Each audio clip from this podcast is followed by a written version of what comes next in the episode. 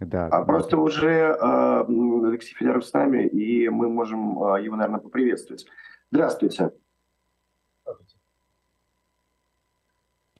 Да, да доброе утро, Алексей, да, да, здравствуйте. А, ну, собственно, в Екатеринбурге уволили двух полицейских, которые со смехом наблюдали за убийством аспиранта из Габона. Я помню эту историю, она ужасно потрясла меня, когда я о ней услышал. И, собственно, вот сейчас это видео появилось, да, где эти полицейские, ну, ничего не делают, э, смеются и наблюдая за тем, что, что происходит. Вот такие у нас полицейские. Может быть, посмотрим это видео сначала, а потом продолжим разговор э, с Алексеем. Ой, Свеж. Ну не мешай автобус, сука. Ну, не видно, я... Черт, я Ну, что ты куда хочешь? Да на, разогнать. Да не надо ничего разгонять, что это наша проблема. Гена.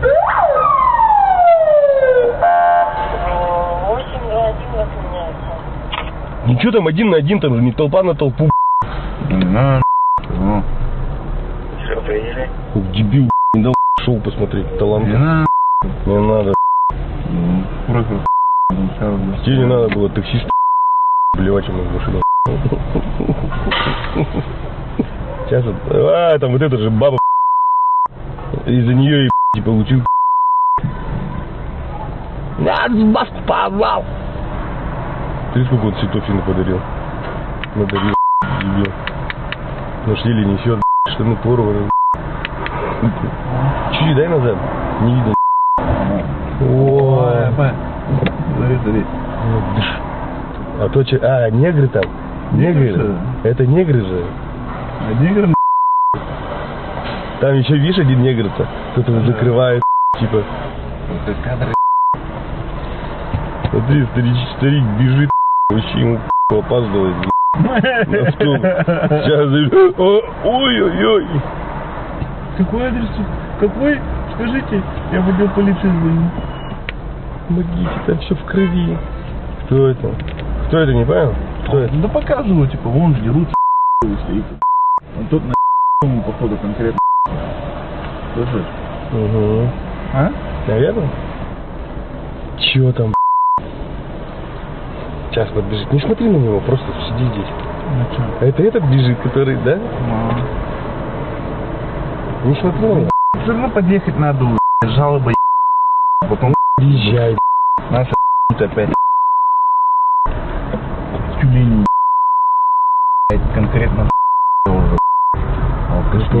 Алкашка, ну иди сюда, иди сюда. Манит, манит меня. А иди ты Махалова. Мы на маяках Да пошел ты Маша. А не подъезжай туда, блин. Скорую. А что там случилось? Быстрее, быстрее. Так вы что, не можете позвонить 03, что ли? Так мы звоним, звоним. Ну так звоните, что? Что проблема? Что случилось?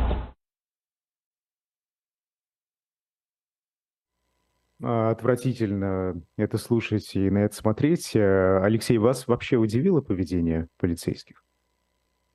Нет, абсолютно нет. Я 27 лет в этой профессии. Вот как раз, наверное, в это время, 27 лет назад, я э, собирался в отдел кадров э, прокуратуры Чувашской Республики для того, чтобы устроиться, работать следователем. С тех пор я, ну, как базовая моя работа, это уголовное право. Вы думаете, почему колонии переполнены до больше сотрудников и их такое количество? Ну, как раз потому, что вот так вот мы работаем. Почему я говорю мы? Потому что сотрудники полиции – это срез нас, срез из общества. Вот выйди на улицу и подбери рандомно 100 человек и переложи это на систему МВД. Вот так, такие люди примерно там, те же самые. Кого мы видим на видео, на этом кусочке? Мы видим сотрудников ДПС. А, лейтенант и старший лейтенант. Ну, то есть а, самое низовое звено, самое низовое звено сотрудников. ДПС, у них свои планы. Это жесточайшая плановая структура. Они выходят на свои рейды, иначе не назовешь, они такие рейдеры, за э, протоколами. Протоколы им нужны по определенным статьям КОАП. Ничего больше их не интересует. Все остальное – это боковички такие, доп. нагрузки. Люди, которые дерутся, там что-то еще, это все доп. нагрузка, за которую им никто хорошего слова не скажет. Еще надо учитывать, что если ты влезешь в драку, не, не дай бог применишь оружие, то ты потом отчитываться за каждый патрон будешь, ну, месяца три будет у тебя служебная проверка идти, тебе будет вспоминать. Никто в это лезть не хочет. Если помните, там в Башкирии, по-моему, был случай, когда сотрудник полиции э, в школу, э, где э, начинался какой-то Колумбайн, зашел и застрелил там человека, ну, по крайней мере, применил оружие удачно, применил и нейтрализовал человека, там, парня, который стрелять начал учеников. Это был сотрудник ДПС. Вот тогда я удивился, а сегодня я не удивился. Тогда я действительно удивился, зачем, как он это сделал, как он на это пошел. Это Казань, по-моему, да. Угу. Татарстан вы имеете в виду, скорее всего, вот недавний случай. Татарстан, я могу ошибаться, просто давно уже было. Я так себе просто отфиксировал само событие, что сотрудник ДПС, не дожидаясь каких-то там групп быстрого реагирования, понимая, что он их просто тупо не дождется, а там положит человек 50, э, зашел и применил оружие. Вот это действительно удивительно. Вот сейчас на скидку вспомните еще пять таких случаев за 10-20 лет назад, не вспомните. Просто не вспомните, их нет, потому что вот идет сотрудник ДПС, и понимает, что это не его совершенно, ему надо применить оружие. Да он возьмет рацию, будет всех вызывать максимально как угодно, но не полезет туда. Пусть сабры лезут, пусть там э, специальное назначение, пусть какие-то тяжелые туда пойдут со щитами. Но он не будет этого делать. Слушайте, но здесь же э, не было даже самим э, сотрудникам вот этим э, понятно, насколько серьезная ситуация. Они же вначале сидят и обсуждают. И вот Ген, это который, по всей видимости, лейтенант, он же прорывается. У него есть желание пойти и разобраться. Ну, а старший говорит, сиди, не наше это дело. И э, там же студенты из э, Габона, Франсуа Анджеласселя, он был а, в итоге зарезан, но они-то не понимают, что там нож. Там нет э, речи о том, что нужно будет применять табельное. Там, мне кажется, идет речь о том, что э, пойти эту драку... Э, Разнять хотя бы просто, конечно. И им просто, ну, как бы, что вписываться, вот э, не наше дело. Давай посмотрим. Для них ведь это еще некоторое развлечение. Для них же это э, шоу. Владимир, друг мой, ты два раза, два раза сказал самое главное.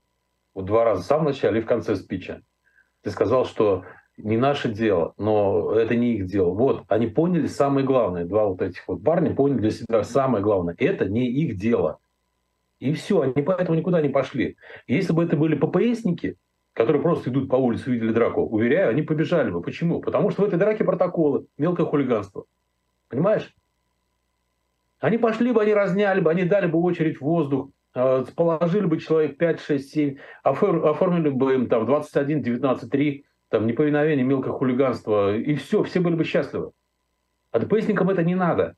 У нас система вся МВД построена так. Это не Израиль, это не США, где полицейский, независимо от того, там, эксперт он криминалист или э, водитель э, какого-то начальника, обязан вмешиваться в это. У нас э, по вроде как бы обязан, ну если ты дурак, то да, ты обязан. Но если ты нормальный полицейский, делаешь свои палки, тебя вечером не спросят за то, что ты спас студента из Габона.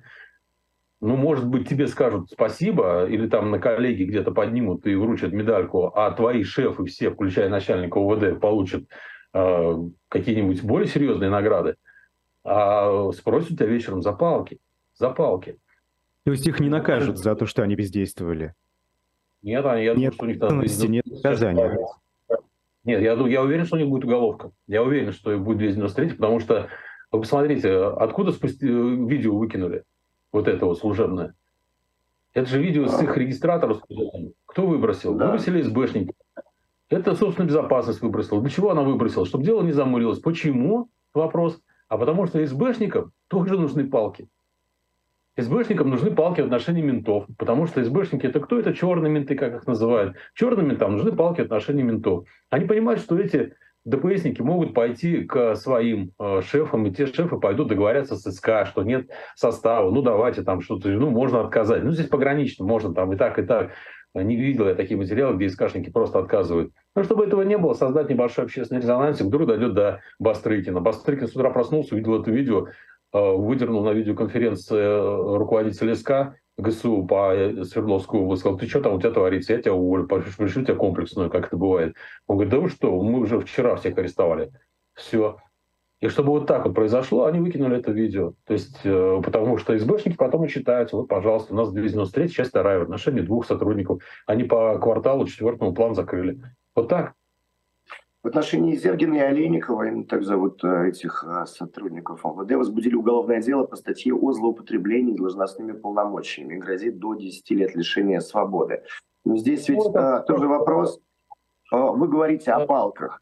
И э, я правильно понимаю, что на самом деле, вот э, если дело возбудили, уже хорошо, а потом э, приговор тоже им может быть вынесен э, условный, и никаких 10 лет на самом деле они не получат. А давай завершим круговорот. Э, круговорот палок э, в правоохранительной системе. Вот, 285. Я про это еще не читал. Ну, просто тема не настолько мне интересна. Я, в принципе, mm-hmm. обсуждать не стал, если вы не пригласили. 285. Что такое злоупотребление? Умышленное преступление. Злоупотребление против интересов э, службы. Э, это умысел, причем прямой умысел. Человек э, в данном случае использует свои полномочия вопреки интересам службы умышленно, понимая, что это может повлечь вред. Но где здесь умысел? Здесь умысла никакого нет. Здесь чисто 293, чистая халатность чистая халатность. Здесь неосторожность. Человек смотрит, понимает, что ему надо вмешаться, но он не вмешивается, а легкомысленно рассчитывая на предотвращение последствий. В чистом виде неосторожность, в чистом виде халатность, классическая халатность. Почему СК возбуждает 285 Потому что СКшникам дико нужны палки по 285 в отношении ментов. Утром просыпается, приходит на работу начальник любого следственного подразделения, особенно в конце года, и думает, где взять 285 и 290. 293 несложно набрать, а 285 это теплый хлеб, особенно в конце года. И поэтому он возбуждает 285, понимая, что в суде с вероятностью 99 и 99 у него останется халатность 293. И да, скорее всего, условный срок, скорее всего, условный. А, Амина пишет э, в чате, да таких тупых выгонять однозначно надо, они даже не понимают, что у них камера в машине. Вот действительно, они а наверняка ведь понимают, что все это есть, э, но все Парень, равно продолжают. Взять? Кого взять? Вот кого взять? Вот поставьте себя на место руководителя управления кадров МВД России. Недобор что-то в районе 15 тысяч человек сейчас по России где взять сотрудников полиции. Вы посмотрите на глаза этих парней, там, Гены. Гены же о чем думают? Что у него зарплата 50 тысяч, у него ипотека, два кредита, жена, э, любовница, две собаки, э, живет он на э, подаяние, которое выжимает от водителей, и главный его страх не уехать в зону боевого соприкосновения. Понимаете? И если этого Гена уволят, их двоих сейчас уволили, и сейчас судорожно ищут кадровики, кого взять-то? Кого взять на эту зарплату? Кого взять на вот это вот все? Люди не хотят идти туда, потому что эта система МВД – это безумная совершенно система, как и СК, собственно. Но СК там еще хоть как-то более или менее поприличнее. Но в МВД работать, особенно на таких низовых должностях, это, это ад, это трэш просто. Люди за копейки там убиваются. И, конечно, там нет, извините меня, людей со стэнфордским образованием. Там, дай бог, если люди умеют читать, немножко писать. Я сейчас не смеюсь, не утрирую, не преувеличиваю. Давайте, а расскажите, как, как действительно эти полицейские попадают на службу, кто эти люди в основном, да, а, какое обучение они проходят? Ну, смотрите, вот э, в колониях общего режима э, для бывших сотрудников, например, в Тагиле, есть школа. То есть есть ПТУ и есть школа. Как вы думаете, зачем эта школа? Потому что есть люди, которые не умеют писать. Не умеют писать. Это из бывших там погранцов, ВВшников, низовые должности полиции. Они не могут написать заявление на э, выдачу им э, формы какой-то. Понимаете? Люди, э, которые приходят в полицию, начинают снизу, это чаще всего не те, которые закончили Академию МВД. Кстати, некоторые Академии МВД готовят вполне неплохих специалистов. Например, Нижегородских. Я сам, когда брал следователями, следователей на работу, мне вот нравился, и нравились же самые выпускники Нижегородской Академии МВД. Там были адекватные абсолютно люди, понимающие следствие и развитые вполне. Сейчас я не знаю даже, где их готовят. И это мы говорим об МВД, там еще люди более или менее там, адекватные. А что делать в системе ФСИН? Если в Академию ФСИН э, постоянный недобор, люди туда идут без всяких экзаменов. Ты пришел, сумел дойти до Академии, ты зашел, все, ты уже учишься, понимаете? И люди, которые заканчивают эту Академию, вот опера в СИН, например, да, есть опера, которые не умеют пользоваться Word, не умеют печатать ничего.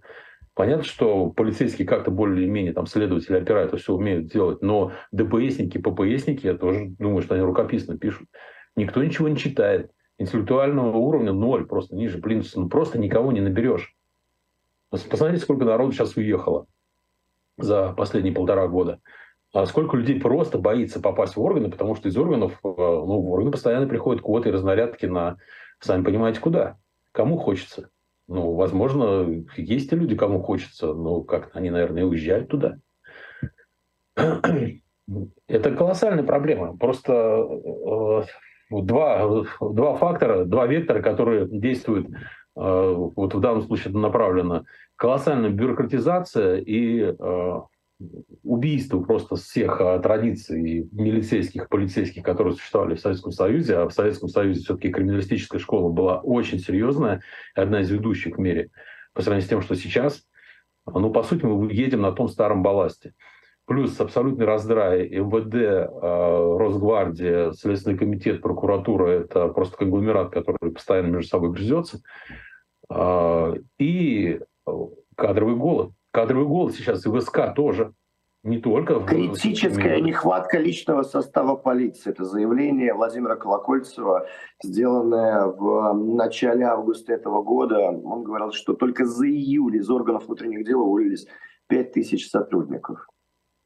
Да, Издание «Важные истории», кстати, накануне писали еще про ФСБ, а, что там участились случаи саботажа, так как э, сотрудники не могут просто во время мобилизации уволиться, и это все привело к тому, что они стали имитировать работу или даже игнорировать поручения руководства. Вот, может быть, у вас тоже есть какие-то инсайдерские, так скажем, данные, э, наверняка вы общаетесь с силовиками, может быть, не только ФСБ, да, вот как сейчас это происходит, как внутри, какие настроения вообще? Слушайте, но э, так было всегда и будет всегда. Любой силовик, который более или менее там добрался до какого-то теплого, спокойного места, будет за это место держаться зубами. Э, я разговаривал с, э, с одним управленцем прокурорским, так скажем, кадровым управленцем. Он говорит, я никогда не думал, что у меня такое количество инвалидов. То есть все, кто мог сделать себе любые там освобождения, они все сделали. Ну, кого из прокуроров призвали, скажем, вот она, мобилизация идет год, а ее же никто не отменял. Ну, назовите мне хотя бы одного прокурора, которого призвали. У них отсрочек нет, у них брони нет.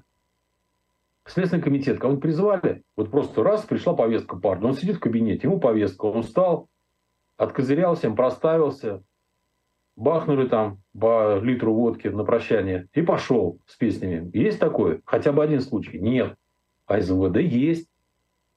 Из МВД уходят, из ФСБ уходят. Понимаете? И, конечно, они будут держаться все, что угодно. Там, ну, ты, что первое, что ты сделаешь, чтобы не, не уйти с этого места? Ты показываешь сложность и напряженность. Ты показываешь, что ты колоссально загружен и необходим страшной стороне. Естественно, у тебя там вместо 10 дел оперучета лежит 125 дел оперучета. Ты их там придумал, но ты зашился в них, и ты показываешь, и ты даешь результат. Если ты умный, ты даешь результат. Что такое результат? Это палки. И все. А то есть преследование политических деятелей всяких, которые мы видим по разным статьям, вот это очень активно, это как раз э, попытка показать, что у них и внутри страны есть работа, да, мы никуда не хотим, тут вообще-то у нас э, враги народа вот среди нас живут, и мы их будем выявлять. Это с этим связано? Это не попытка. А, мой покойный преподаватель по криминологии, Леонид Иванович Сироткин, сказал однажды, мне было тогда лет 18, наверное, он сказал одну очень крутую вещь, которую я тогда вообще не понял, которую не понял, потом понял, что а, если ты хочешь а, больше преступлений, больше правонарушений уличных, выпусти на улицу больше ментов. Я тогда не понял, как так, они же будут играть. Он говорит, да они, да они рисовать будут.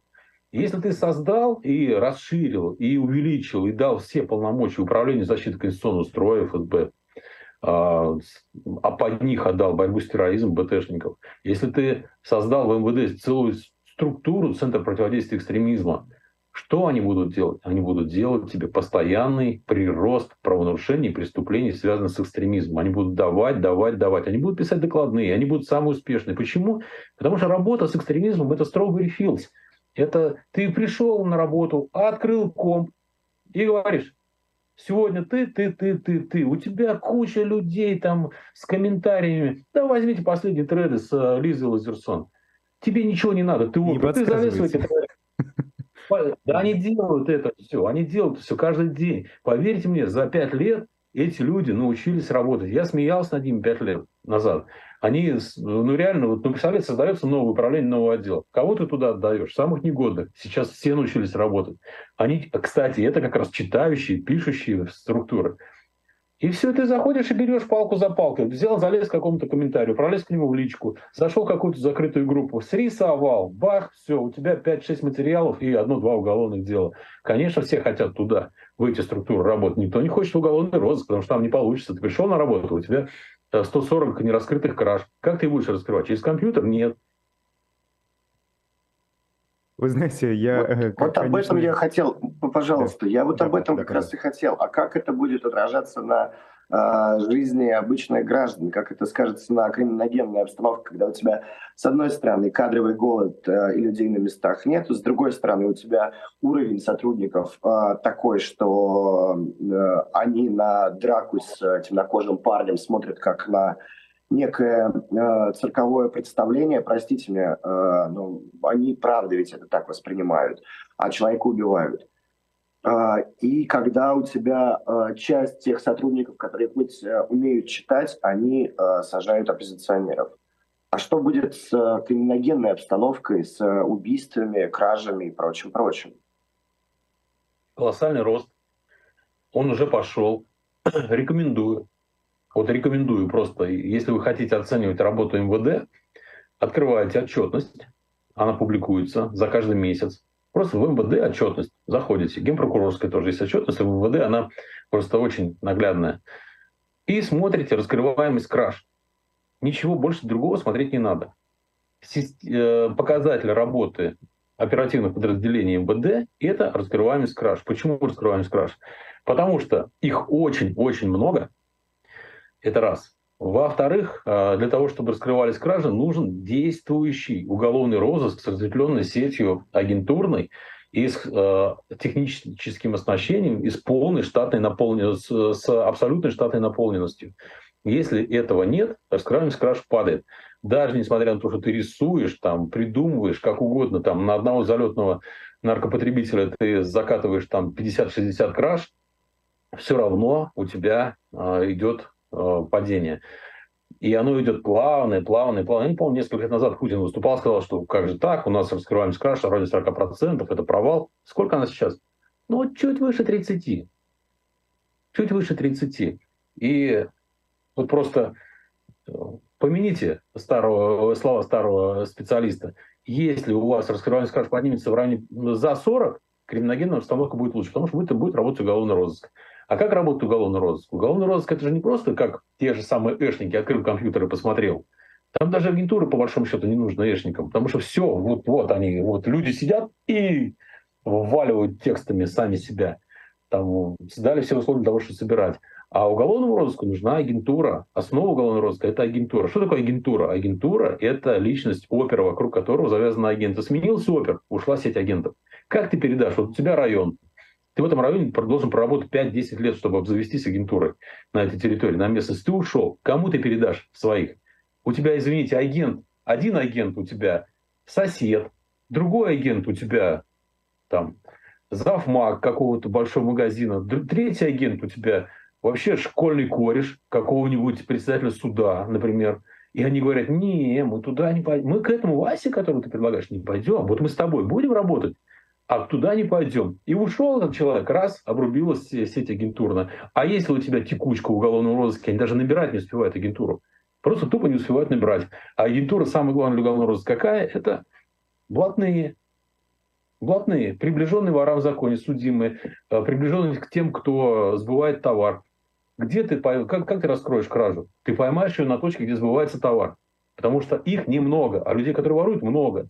А как ты войдешь в доверие из-за завербуешь человека, который близок к этому, кто, кто, кто получает хабар. Тебе нужно долго это работать. А как потом ты другому передашь этого агента? Никак ты его не передашь. Потому что вместо тебя пришел вот такой вот Гена, который был в ДПС, а потом поднялся до оперы. И вот этот Гена приходит, и ты смотришь на него и думаешь, да, вот у меня 15 человек, которых, без которых у меня раскрываемости нет.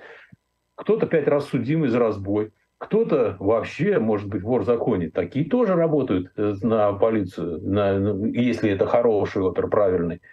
И как ты его передашь? Вот как я передам там какого-то стремягу, который 20 лет по лагерям, а мне он доверяет, а мне он дает инфу. Как я вот этому гению его передам? Вот его напарнику, который еще хотел выйти да, из машины, может, кого-то, может его можно год два-три обучить и кого-то ему передать. А гений ты уже никого не передашь.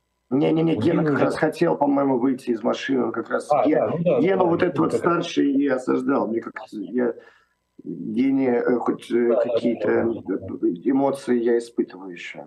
А, ну, как, и, да что, что ну, ты хотел выйти, это не вышел, все равно тут спор. А, хотел выйти, да, но не вышло, это правда. А вот вы бы вышли на драку вот так? Тоже вопрос, да? Ну, если бы, собственно... Я влез, когда я влез разнимать драку массовую, а, у меня четыре шва на брови и сломан нос. Ну, это так. И вопрос, какой раз полезешь? А, не знаю. Это, ну, вот. будет драка, я, я узнаю, а так сейчас сказать не могу. А этот Очень парень был... сидит, он еще, этот лейтенант, он еще не битый, а, ге, а, а получается Гена еще не битый, а вот его старший уже битый, и он думает, ну хорошо, я лазил, Потом у меня две, две служебки, неполное соответствие, год ходил без премий, один раз разнял драку, пошли жалобы. Те же из башни СБшники меня бахнули, вот и все, и также они сидят на это смотрят. Это общая проблема, она у нас просто ярко выражена. Она вообще везде, она во всем мире эта проблема. Везде, во всем мире. Вот Бори Геллер, израильский криминалист, э, писатель, э, мы с ним ну, дружим, приятельствуем, тоже рассказывает, что у них тоже эта проблема. Там у них парень, э, который защищал свою жену и ребенка от эфиопских мигрантов, и, и там было 12 человек, и он там одного застрелил в итоге. Он сел. И вся полиция тоже израильская возмущалась. Как же так? Ну а как тогда действовать вообще? Если он действовал просто строго по инструкциям, но возмутилась вся диаспора. Сказали, как же так? Полицейский застрелил хорошего мальчика. Спасибо большое, Алексей Федяров, юрист-писатель. Очень вы интересно рассказываете.